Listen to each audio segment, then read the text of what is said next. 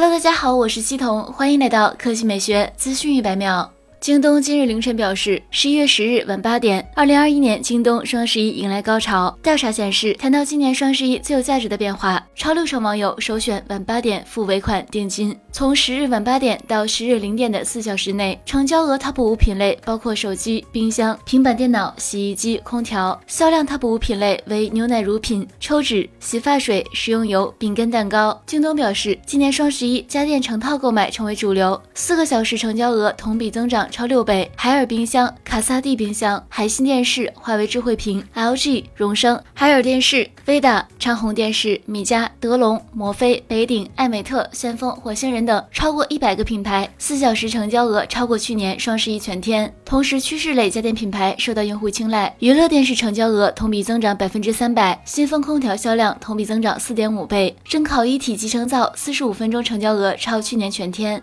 此外，电脑数码成交额再创新高，其中电子教育品类成交额同比增长百分之百，而 4K 投影仪成交额同比增长百分之一百二十。手机方面，小米、iQOO、OPPO、荣耀、华为、vivo 高端旗舰手机销量超去年双十一全天四倍。开场四小时，京东国际整体成交额同比增长十一倍，近一千个进口品牌同比增长超过百分之百。京东自有品牌成交额同比增长百分之一百二十二。今年双十一你购物了吗？好了，以上就是本期科技美学资讯每秒的全部内容，我们明天再见。